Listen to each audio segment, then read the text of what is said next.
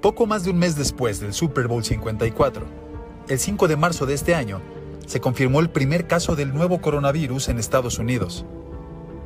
La liga acababa de coronar a su campeón y ya tenía muchas preguntas por delante. Muy pocos sabían lo que venía. El alcance de la nueva crisis empezó a detener todo y, por supuesto, al deporte. La NBA y la MLS tuvieron que parar sus actividades y las grandes ligas retrasaron su inicio. Todo se detuvo. Los campos de entrenamiento estaban vacíos. El draft se llevó a cabo a distancia bajo las reglas del distanciamiento social. El panorama era muy oscuro. A finales de julio, los equipos apenas reiniciaban sesiones grupales. Se hablaba casi con miedo de una nueva temporada. Y cuando los jugadores empezaron a reunirse, los análisis revelaron brotes en diferentes equipos. A la mitad de agosto, 66 jugadores dijeron que no tomarían parte de la temporada. Pero la oscuridad se fue. Hoy, todo eso parece quedar atrás con el kickoff. Será con estadios cerrados, pero los aficionados apreciarán como nunca el día a día. Cada partido será el recordatorio de lo que se pudo perder. Habrá la emoción de las tardes de emparrillado. Cada pase será un recuerdo único. Cada touchdown, una fotografía para enmarcar. Cuando muchos dudaban de ver el juego inaugural, los Texans y los Chiefs levantan la mano de lo que puede ser una nueva rivalidad. El sol sale entre las nubes y el balón no quiere volver a detenerse. La NFL empieza lo que puede ser su temporada más especial, porque pudo haberla perdido.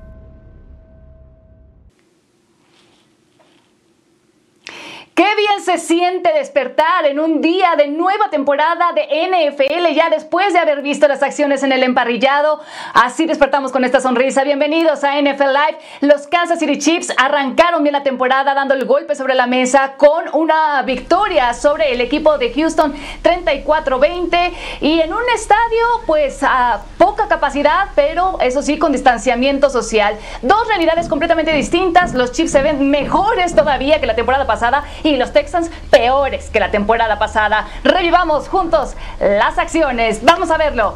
Esto era lo que se vivía en el Arrowhead Stadium para el kickoff de la temporada 2020 en la NFL, un Pat Mahomes sumamente concentrado y veíamos eh, también después la imagen de los jugadores que se entrelazaban de los brazos en la mitad del campo antes del kickoff como una muestra de unión, de hermandad, todos juntos.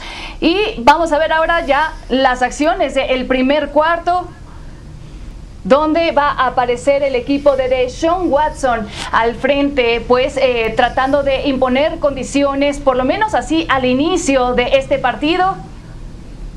David Johnson con el acarreo de 19 yardas. Y ahí era el momento donde empezaban a sorprender el equipo de los Tejanos, Sergio, con este touchdown. Sí, porque ya sabemos, Cari, que David Johnson cuando está sano es un gran corredor, como grande es Pat Mahomes en la posición de quarterback también.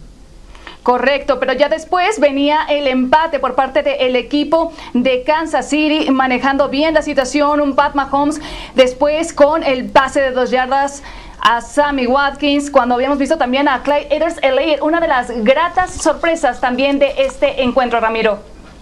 Así es, una ofensiva que se llevó más de nueve minutos en el segundo cuarto y con eso se ponían arriba en el marcador. Y como parte del tercer cuarto, con 10 minutos, Clyde edwards el acarreo de 27 yardas y el touchdown 24 a 7. Ya la diferencia empezaba a ser realmente abultada por parte del equipo vigente campeón. Vayamos al último cuarto de Sean Watson, que iba a ser interceptado, Michael. Sí, que hay algo que me llamó la atención. Realmente fue la única entrega de balón que vimos en todo el partido y fue porque fue forzado. Realmente le pegaron en el brazo. La verdad, para no haber visto pretemporada, creo que fue un buen juego de ambos equipos. Sin embargo, mucho mejor equipo los Chiefs que los Texans. Andy Reid lo veíamos no nada más lidiando con la estrategia, sino también con la careta empañada prácticamente durante todo el partido. Pat Mahomes con ese pase de tres yardas a Tyreek Hill y el touchdown del equipo de Kansas City. Y así terminaba el encuentro 34 a 20. Ahí está esa primera victoria para el equipo de Kansas City. Y bueno, Pat Mahomes y el novato Clay Edwards fueron los que pues más brillaron en esa noche de kickoff. Mahomes lanzó tres pases de touchdown y no sufrió intercepción, mientras que Lear superó las 100 yardas por la vía terrestre y llegó a las diagonales en una ocasión. Señores, ahora sí, les saludo con muchísimo gusto Sergio Dip, Miguel Pasquel y Ramiro Pruneda, quienes usted ya escuchaba. ¿Qué les sorprendió más de este partido para arrancar la temporada, Sergio? Para mí, Cari, gusto en saludarlos a todos. Buen inicio de fin de semana. Clyde Edwards Heller, porque Andy Reid apostó por él eh, en el draft y de inmediato el corredor novato le demostró por qué. Y es que los números fueron muy especiales. Eh, para Heller, esas más de 100 yardas que ya decías, el touchdown en más de 25 acarreos. Pero para mí, la sorpresa de la noche es que Andy Reid y la ofensiva de Kansas City hayan apostado más por correr que por pasar la pelota. Mahomes lanzó 32 veces el balón. En total, Kansas City atacó 34 veces por tierra. Esa fue eh, para mí la sorpresa. Sí, eso creo que nadie lo esperaba y pudiera ser de eh, el efecto sorpresa que estaba buscando justamente el equipo para este encuentro y por otro lado también el de los de los tejanos del lado de los tejanos sabíamos que iban a poder presentar algunos problemas defensivos pero no imaginábamos de qué tamaño no Miguel Sí, no, totalmente de acuerdo, Cari. La verdad, una ofensiva que se vio bien al principio. David Johnson se vio sólido. De Sean Watson, pues, algo presionado, pero bien al principio. Y después realmente la línea ofensiva se cayó a pedazos. Y honestamente, sí creo que hay más dudas que respuestas. Y el mismo coach Bill O'Brien lo dijo. Tenemos muchísimo que modificar. Y claro, ¿no? Después de un partido en el que se vieron, se vieron tan abajo, tan rápido, hay que modificar. Ahora, lo bueno para ellos, como lo comenta, hemos comentado, esa división yo creo que con un récord de 9-7 se va a poder ganar. No, yo creo que los Colts fueron los que estuvieron sonriendo el día de ayer después de ver el accionar de este equipo de los Tejanos. Ramiro, ¿a ti qué más te sorprendió? No, me sorprende justo lo que estaba diciendo Michael, las deficiencias que tiene a la ofensiva el equipo de Houston. Lo hemos visto, como la línea ofensiva, y es lo que más me llamó la atención, porque justo en ese pase que le interceptan a Sean Watson, el tackle derecho se ve pésimo en contra de Tyrone Matthews. Un jugador de 2 metros de estatura contra uno de 1,80 fue dominado con un solo brazo y de esa manera le llegó la presión. Preocupante la situación porque no modificaron nada de la temporada pasada, no aprendieron. Bill O'Brien sigue teniendo los mismos errores porque se van arriba en el marcador, pero eso no les asegura absolutamente nada. Así que preocupante la situación que está viviendo Houston y sobre todo Deshaun Watson. Oiga, no sé si a ustedes les pasó lo mismo, pero a mí me sorprendió que, bueno, Chris Jones volvió a aparecer, Travis Kelsey contundente en la primera mitad, pero que luego un poco se relajó y un poco sentí también que esa fue la sensación por el resto del equipo, lo cual eh, yo sabía que venían fuertes de ambos lados del balón, pero no deja de, de, preocupar de quién podrá frenar a este equipo de Kansas City, quizá en la semana 3, cuando se enfrenten en Monday Night Football a los Ravens, porque de otra manera no me imagino, si no es el equipo de Baltimore, ¿quién le va a poder poner freno a este equipo? Equipo ya campeón de la NFL, Sergio. Correcto, Cari. Y es que da la sensación eh, cuando uno ve jugar a Kansas City como que los Chiefs juegan sobrados, ¿no? que saben el talento que tienen a la ofensiva, a la defensiva, en el staff de cocheo. Y aunque iba ganando Houston 7 a 0, y a lo mejor podían ir ganando 24 a 0, como lo hicieron en enero en postemporada, les iban a remontar e iban a regresar. Eh, si Kansas City está en un, nivel, en un nivel superior, a mí me parece, eh, al resto de la conferencia americana, solo Baltimore, coincido, eh, podría estar a la par. Bueno, y hablábamos un poco de eh, lo que pudieran haber extrañado el equipo de los Tejanos a DeAndre Hopkins y eso nos lleva a revisar el siguiente balance de los canjes que estuvieron haciendo. Vaya que sí lo extrañaron y ya después hubo respuesta por parte de este jugador en vía redes sociales. Pero bueno, ese cambio entre Cardinals y los Texans en marzo pasado, uh, que fue sorpresivo para todo el mundo, tuvo como resultado que DeAndre Hopkins se fuera a Arizona junto con una selección de cuarta ronda en el draft pasado, mientras que los Texans recibieron al corredor Dave Johnson, que lo utilizaron muchísimo ayer por la noche, una selección de segunda ronda en el draft 2020 y una de cuarta ronda para el próximo año. Y lo que ya más o menos les contaba es el tweet que apareció de, de Andre Hopkins de su cuenta oficial donde publicó simplemente agradecido, esa fue su única palabra, pero que dice muchísimo esto en relación al pues ya no estar más con los tejanos, quizá un tuit innecesario, ¿no? Con eh, cierta falta de elegancia en el manejo de las relaciones públicas, digamos, pero bueno, él a lo mejor sentía necesario el desahogarse de esa forma vía redes sociales. ¿Debe haber preocupación en el equipo de Houston, Michael? Pues sí, Cari, yo sí creo que hay demasiada preocupación en la parte de los Texans. Y como decía, lo de, lo de Bill O'Brien sobre todo. Pero quiero darte un dato interesante. O sea, estamos viendo que se fue de Andrew Hopkins, totalmente ese equipo ya, ya no va a funcionar como lo venía antes. Pero ve, ve los datos, por favor. Kenny Stills, cero yardas, cero recepciones. Brandon Cooks, dos recepciones para 20 yardas, Cari. Cuando tus principales jugadores tienen esos números, realmente no hay mucho a dónde ir. Sí, me pareció que de Sean Watson, a lo que respecta a este mariscal de campo, se estaba entregando en cuerpo y alma, pero por el resto se veía demasiado solo. Yo sí siento que extrañaron a de Andre Hopkins, que JJ Watt, pues ya lo sabemos, ha tenido muchas lesiones y 31 años y ya no está, ya tienen Clown y Ramiro. Es correcto, ya no tienen esa defensiva que podían presionar coreback. Y sumando un poco a lo que estaba mencionando Michael, la línea ofensiva que tienen en este momento es deplorable. Si bien estaba mencionando los números que tienen los receptores, Dishon Watson nunca estuvo cómodo dentro de la bolsa de protección para poderle tirar a sus receptores. Aún y cuando las trayectorias estaban, también le tenemos que sumar cómo el perímetro de Kansas City estaba jugando a la perfección. Tyrion Matthew estaba en todos los lugares del campo que necesitaba estar escauteo e increíble cómo lo estuvieron manejando. Así que la situación de Houston, imposible que pueden hacerlo de otra manera mientras siga Bill O'Brien ahí. Pero ¿saben qué? Creo, Cari, que Ramiro y Miguel eh, están exagerando, están siendo demasiado eh, alarmistas. Porque todos sabíamos que Kansas City iba a ganar este juego. Lo normal cuando vas a jugar contra los Chiefs es que pierdas es que pierdas. Pero de qué manera, ¿no? Exactamente. Pues, es que este es el equipo de Houston. Al final es un eh, equipo que ayer lo hablábamos, ¿se acuerdan? Comete errores como darle a Laramie Tunsil, líder de false starts, líder de salidas en falso de toda la NFL, un contrato por tres años, 66 millones de dólares. ¿Y vieron lo que pasó ayer en la primera serie ofensiva? Otro false start de Laramie Tunsil.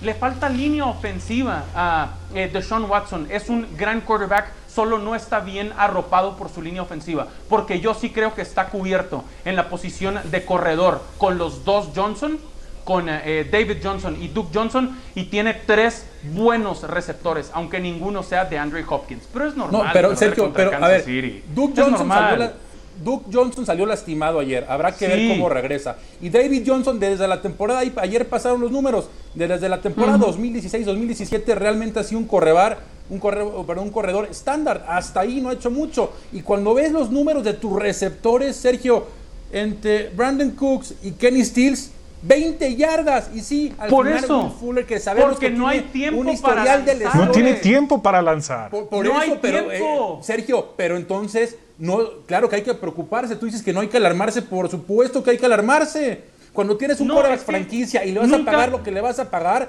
cúbrelo. No, invierte es que a lo que voy, invierte alrededor de él a lo que voy con que no hay que alarmarse es a que pasó lo que tenía que pasar. Era normal que ganara Kansas City y Houston no es un candidato al Super Bowl. No vengamos a poner acá como que los Texans decepcionaron porque siempre pensamos que iban a competir con Baltimore y con eh, Kansas City en la conferencia americana. Claro que no, son los Texans. Van a pelear por ganar su división, quizá la ganen, hay posibilidades, yo no creo que está todo perdido. Oye, Sergio, y si estamos eh, sobre reaccionando, déjanos, que para eso es esta semana uno, déjanos exagerar un poquito. Eh, overreaction, semana uno se llama esto, señores. Bueno, vamos a cerrar aquí el tema, un gran partido de todos modos que nos ha dejado muchísimas cosas, como ustedes ya escucharon. Vamos a hacer una pausa en NFL Live y volvemos porque hay que hablar de los Cowboys en domingo por la noche, partidazo.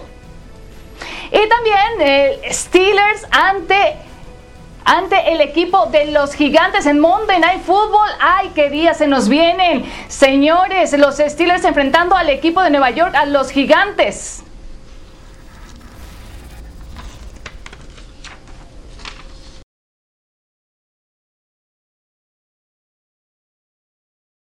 Big Ben Roethlisberger's coming back. He has something to prove. I've been here a long time. We're still the Pittsburgh Steelers.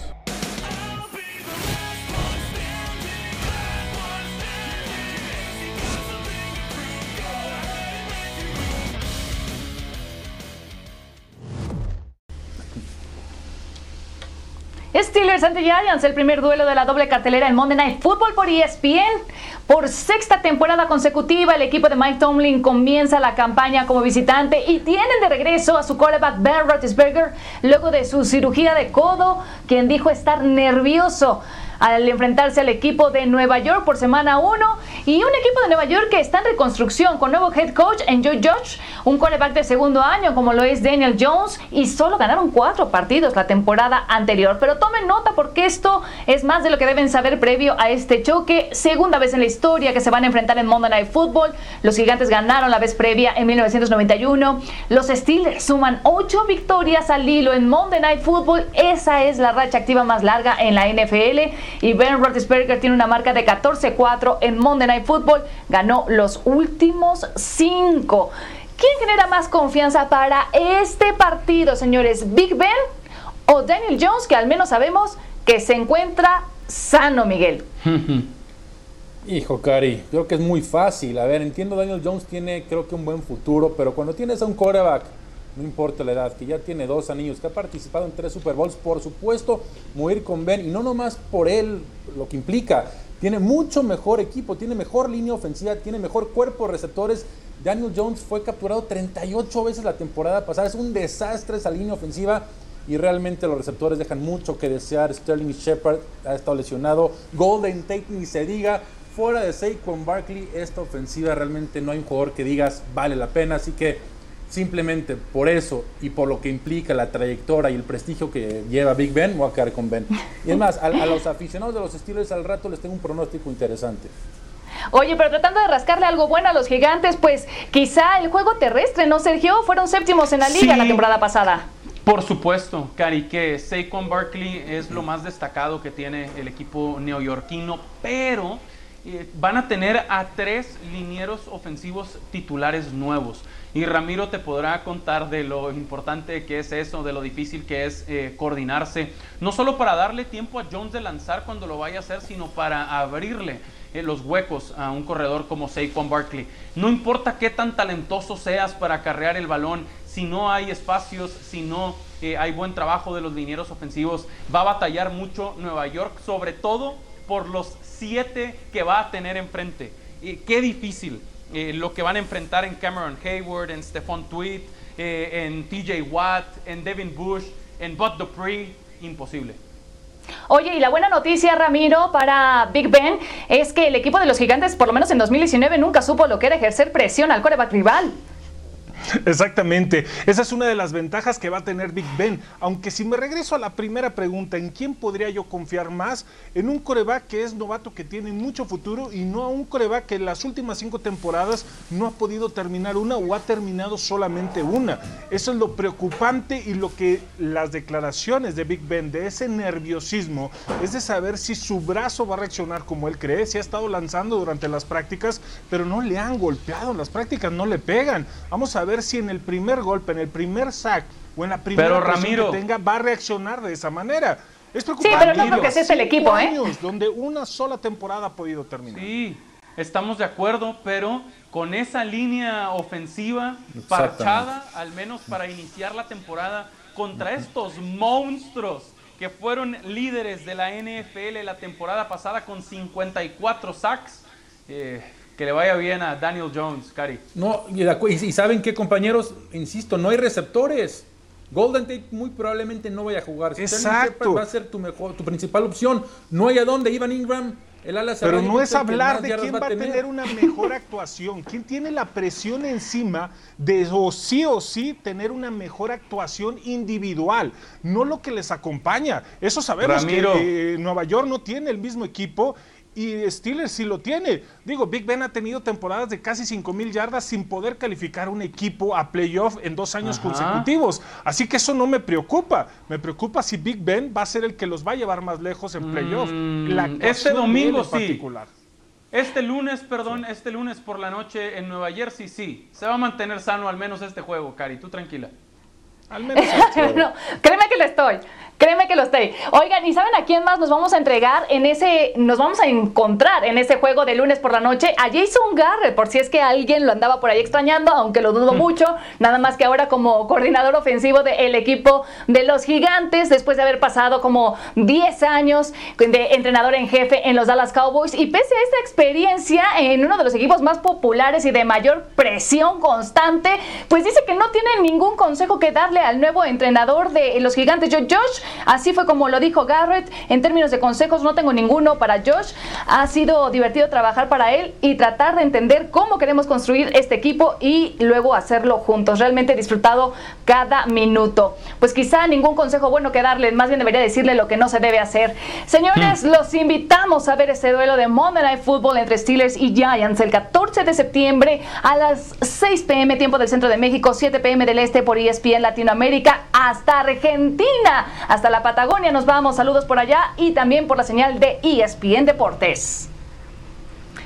Bueno, señores, y vamos a cambiar de tema, aunque vamos a seguir hablando del el Monday Night Football. Recuerden que es doble cartelera, así que ahora respecta a hablar del segundo duelo que tendremos, Titans ante los Broncos, y eso nos lleva a meternos en el túnel del tiempo para recordar que, eh, bueno, pues fue Ryan Tannehill quien estuvo esperando como suplente, como reserva de Marcos Mariota en el equipo de Tennessee, hasta que tuvo su primera oportunidad justamente enfrentando al equipo de los Broncos el mes de octubre hace casi un año, entró al relevo y prácticamente a partir de entonces cambió el camino para bien del equipo de Tennessee. A partir de ahí tuvo una buena oportunidad que ha rendido frutos, así que esto le trae buenos recuerdos y ojalá que también siga esa tendencia.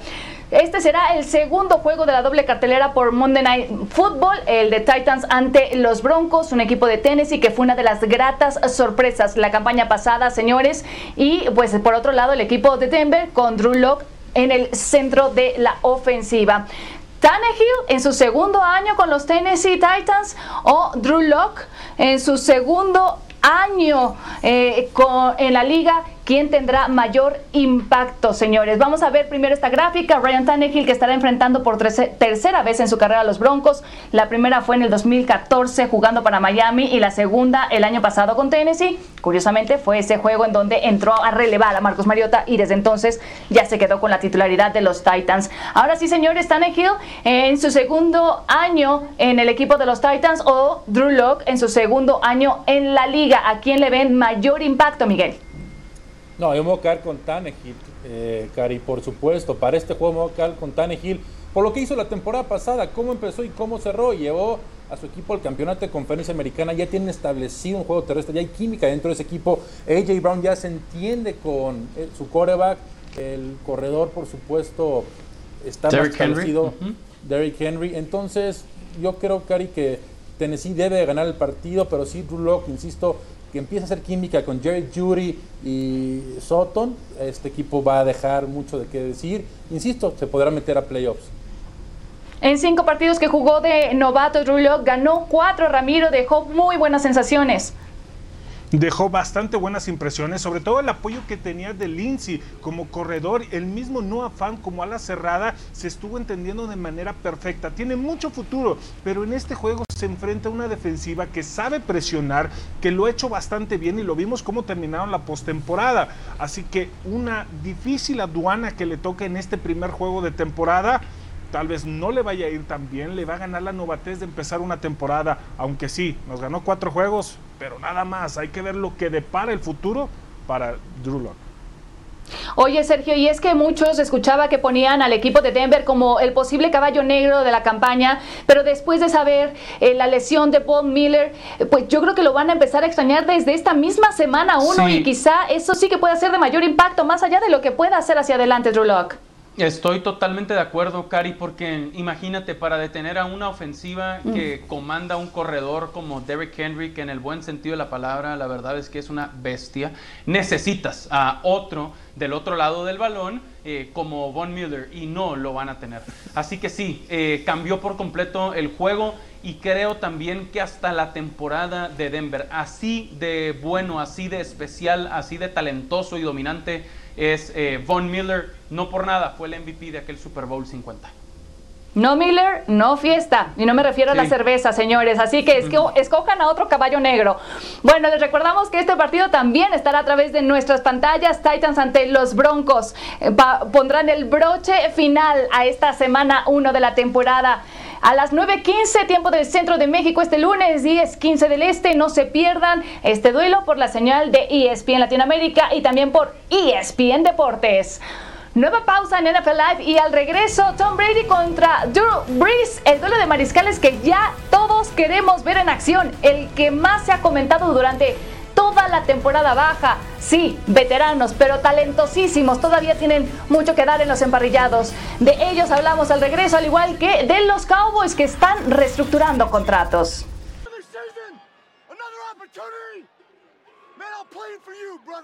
I'm playing for you, brother. I'm playing for you. Let's go. Tempo and rhythm. Here we go. Benny, come back. Billy, over here. Fix right. No, no, no. Who's the Y? Who's the Y? You're the Y. No, you're the F. You're the Y. Get on, Lance. Get on. Here we go. From the top. Let's that. Yes. Big play. Hey, let's just relax and get back in rhythm. Hey, we ain't done, fellas. Milestone touchdown pass, number 580, regular season and postseason more than any other. It's another day at the office, kid. Looks to the far sideline, wide open. Traquan Smith. Drew Brees has done it. I love you, bro. I love you, bro. I love you, bro.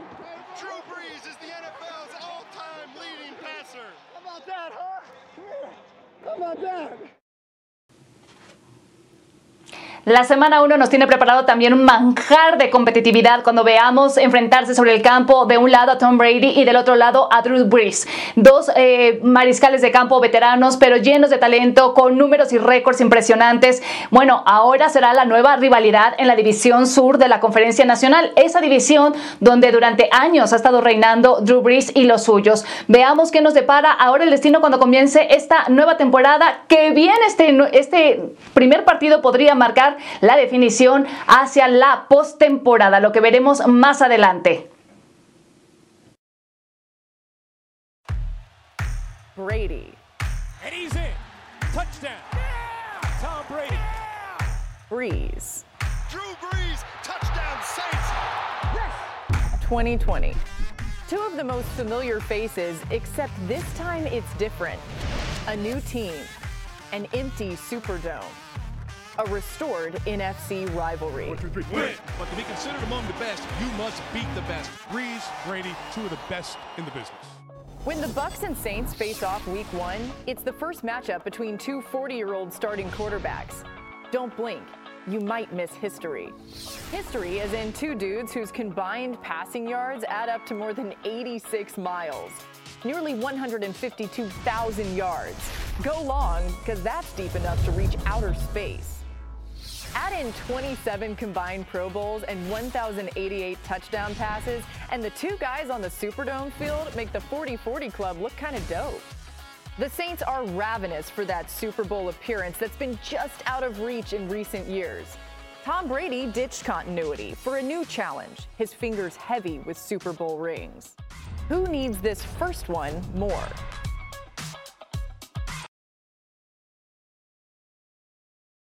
Un duelo de reservado pronóstico. Lo único que sí destaco es que el equipo de Nueva Orleans con un sistema y compañeros que se conocen desde hace rato, así que bueno, Breeze no tiene que hacer todos los ajustes que Tom Brady sí tendrá enfrente por más equipazo que le hayan armado. Vamos a ver qué tal empieza a carburar ese equipo de Tampa Bay ahora en esta nueva cara que le han dado al equipo. Y en el duelo entre Brady y Breeze veremos a hombres récords en la posición de mariscales de campo en la NFL. Revisemos el siguiente comparativo, Breeze es el número uno de todos los tiempos en pases completos, en yardas, en touchdowns, mientras que Brady es el que más triunfos registra, el que más veces ha ganado también el Supertazón y el que ha sido el MVP de Super Bowl en más ocasiones.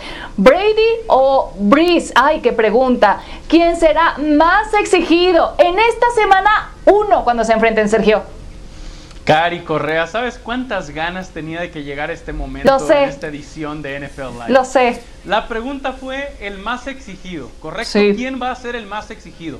Tom Brady, porque va llegando a conocer por primera vez a un nuevo entrenador en su carrera como profesional, un nuevo sistema, nuevos compañeros, etc. Eh, él será el más exigido, pero que quede clara una cosa, Cari. Las Vegas ve a Nueva Orleans como favorito por un gol de campo. Entonces, si ganan los Saints, no vengamos acá el lunes a decir, ¿qué pasó con Tom Brady? ¿Se acabó? ¿Qué decían de los Bucaneros? Es lo normal que gane Nueva Orleans semana 1 en el domo. Y es que hace cuántos años eh, que yo creo que los eh, Santos no eran tan exigidos, Miguel, ¿no? Sí, Cari, sobre todo cómo se han quedado los últimos años, la forma en que han perdido ya el próximo año, ya el próximo año. Yo creo que, este, o sea, si hablamos ya del próximo año es este y ya, refiriéndome a que yo creo que ya va a ser el último año de Drew Brees. Pero a ver, yo sí, yo estoy de acuerdo con Sergio, el que, el que va a ser más exigido va a ser Tom Brady, pero cuando eres el mejor quarterback de todos los tiempos, estás obligado a ganar. Y yo sí creo que los Bucks van a, a ganar ese partido. Michael. Lo hemos dicho. ¿Cuándo Tom Brady ha tenido este cuerpo de receptores como lo va a tener que Mike Evans, que está en duda, pero Sí. y Chris Goodwin? Y Pero Rob no hubo pretemporada. No, esperen un Es 40-45. el juego un uno 50-45. en su carrera. El juego Hoy, uno Sergio fuera de Nueva es Inglaterra. el mejor quarterback de la historia. Ya, ya no hay pretextos Sí. aquí de que es el primer Sí. juego con tu No nuevo es equipo. Ya pretexto. No existe, Sergio. Eso No va a es ser un pretexto. novato. A Tom Brady, por favor, no se lo des. Va contra Drew Brees. Si arrancara contra tus Washington Football Team, te diría que efectivamente Tom Brady tiene que ganar. Pero va No, contra porque no, Nueva no, Orleans. no hay un Chase Young del otro, no hay un Chase Young del lado de los Saints, hombre.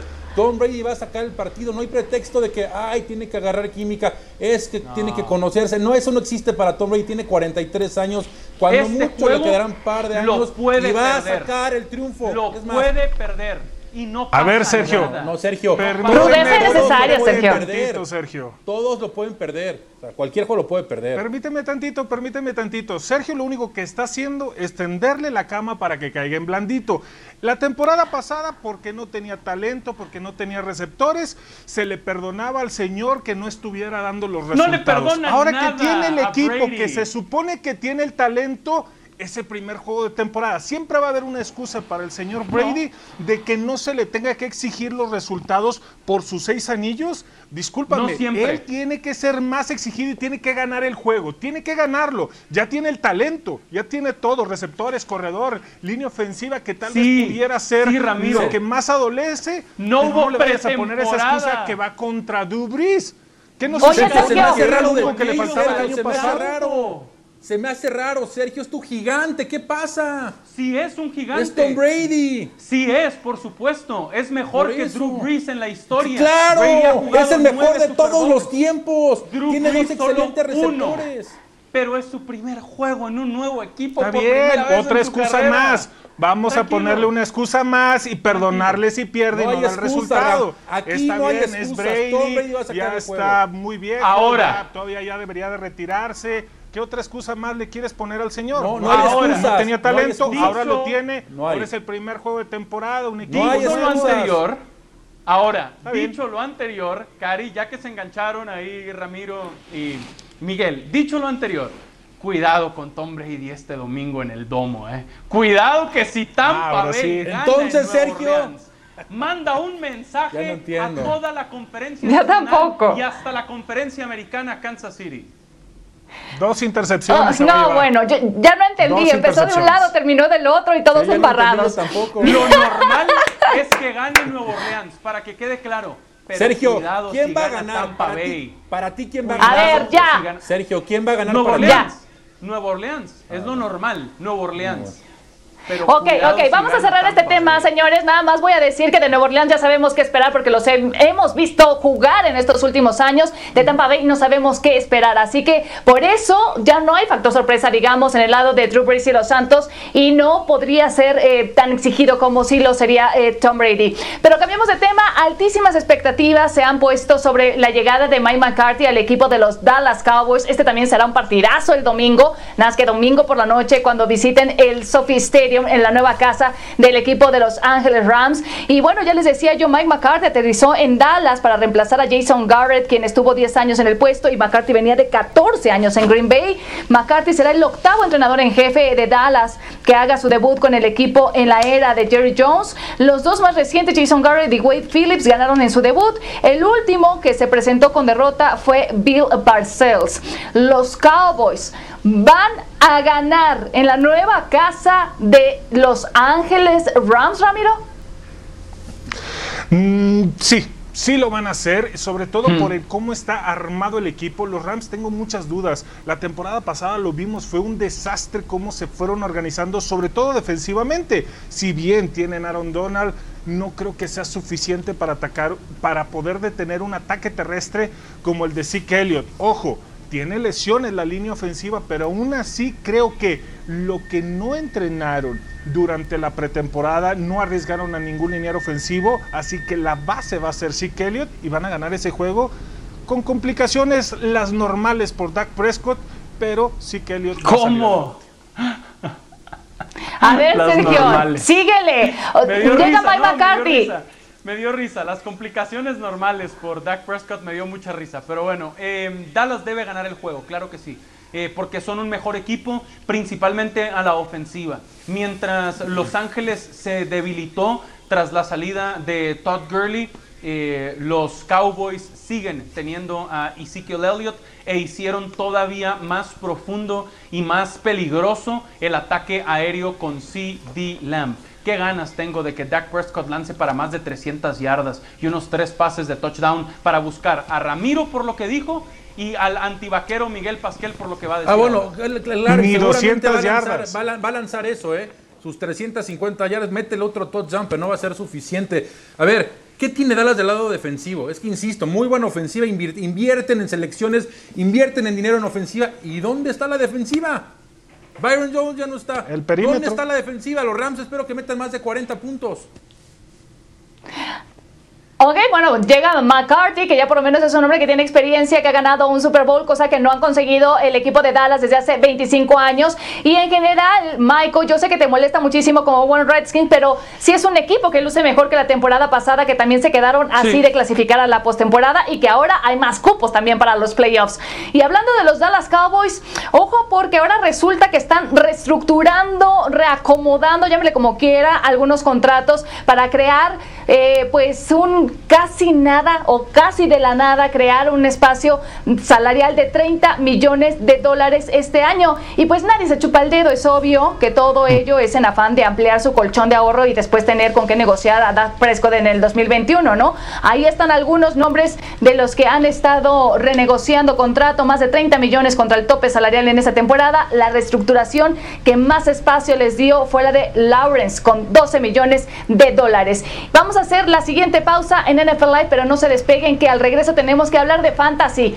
Vayan por lo necesario para tomar nota. Muy buenos tips de Miguel Pasquel y recuerden el duelo de los Cowboys también por ESPN. Pausa y ya volvemos con más a NFL Live. Kickoff of the 2020 NFL season is tonight. Patrick Mahomes and Deshaun Watson and the rest of the bench on both sides to shake hands and show unity. This is amazing. We are ready to rock on opening night. Mahomes fires for the end zone. Touchdown! Kansas City goes to Edwards Hilaire. Touchdown! CEH with TD1. What a night for the rookie. And the Chiefs are going to win this 34 to 20. A lot to be excited for in the Chiefs kingdom.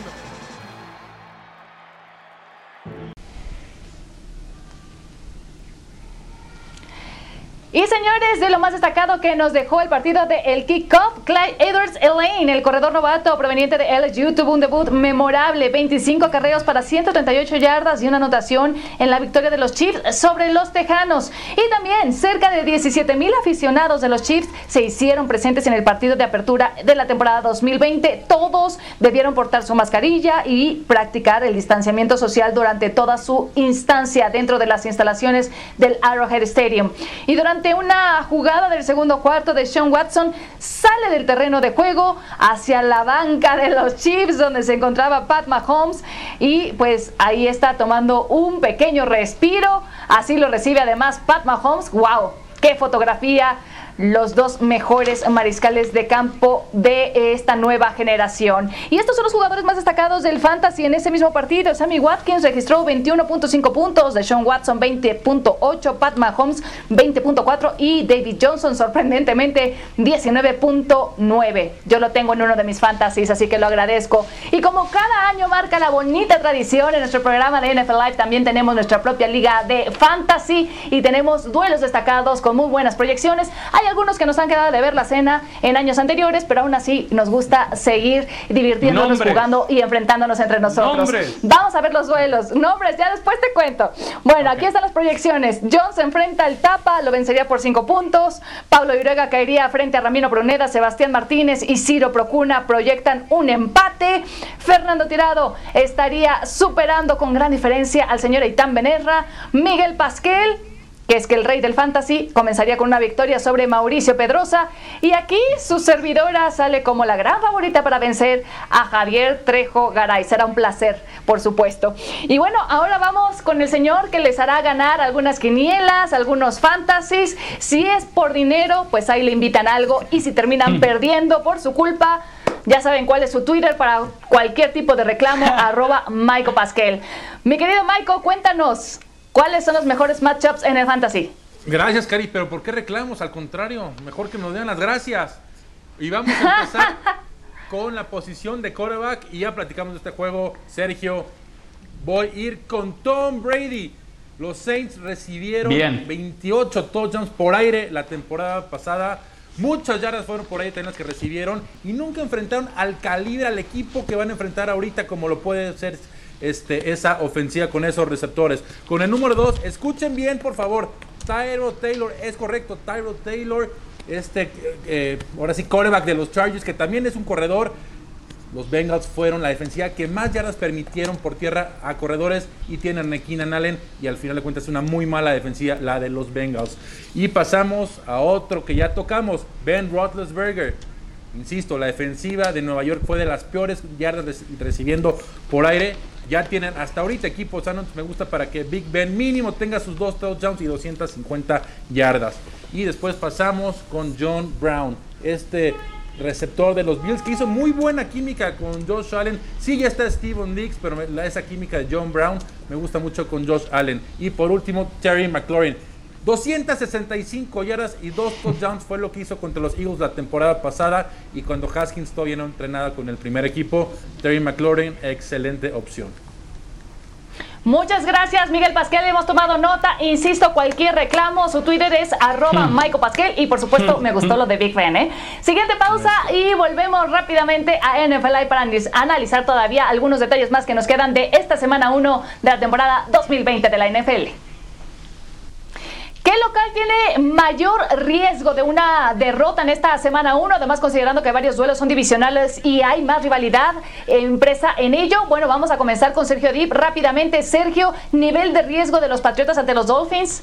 No, en Foxboro no, Cari. Eh, el ESPN Football Power Index dice 70% de probabilidades de que ganen los Pats y les creo.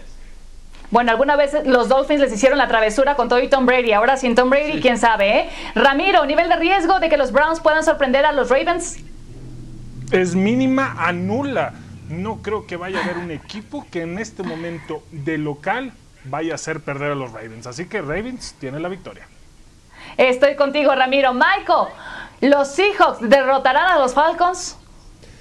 Sí, totalmente de acuerdo. El nivel de riesgo es altísimo, Cari. Con la Legion of Boom 2 está llamado Adams ya con esa secundaria, en ese perímetro. Me quedo con Seattle. María, desde hace rato que está congelado. Ramiro, vuelvo contigo. Hablemos de los Raiders. ¿Podrá decepcionar en Carolina? No, no, no, no, no. John Gruden creo que va a ser su última temporada con los Raiders porque no ha desarrollado mm, y Carr no va a ser la sorpresa. Así que pierden los Raiders Así que no va a perder el local. O sea, no va a completar ese jugoso contrato millonario, según Ramiro Prunera. Grábenlo. No lo completa. Michael, Michael, nivel de riesgo de derrota de los Vikings en casa. Contra Green Bay, sí, muy alto. Sabemos que Kirk Cousins en los momentos importantes, en juegos importantes, se cae. Me recuerdo el año pasado contra Green Bay cómo se cayó. Entonces voy con Aaron Rodgers. Qué duelazo va a ser ese en el norte de la Nacional. Deep Cardinals sorprendiendo al equipo de San Francisco y cuidado porque te está escuchando la producción. Yo lo sé, y sin miedo al éxito, Cari, no, no hay eh, posibilidades reales. No, no las hay. Eh, Arizona es un buen equipo de fútbol americano, eh, pero San Francisco es, es mucho más superior. Bien, te fuiste del lado correcto, ganando como siempre, mi Sergio. Correcto. Pausa y ya volvemos rápido en la recta final de NFL Live.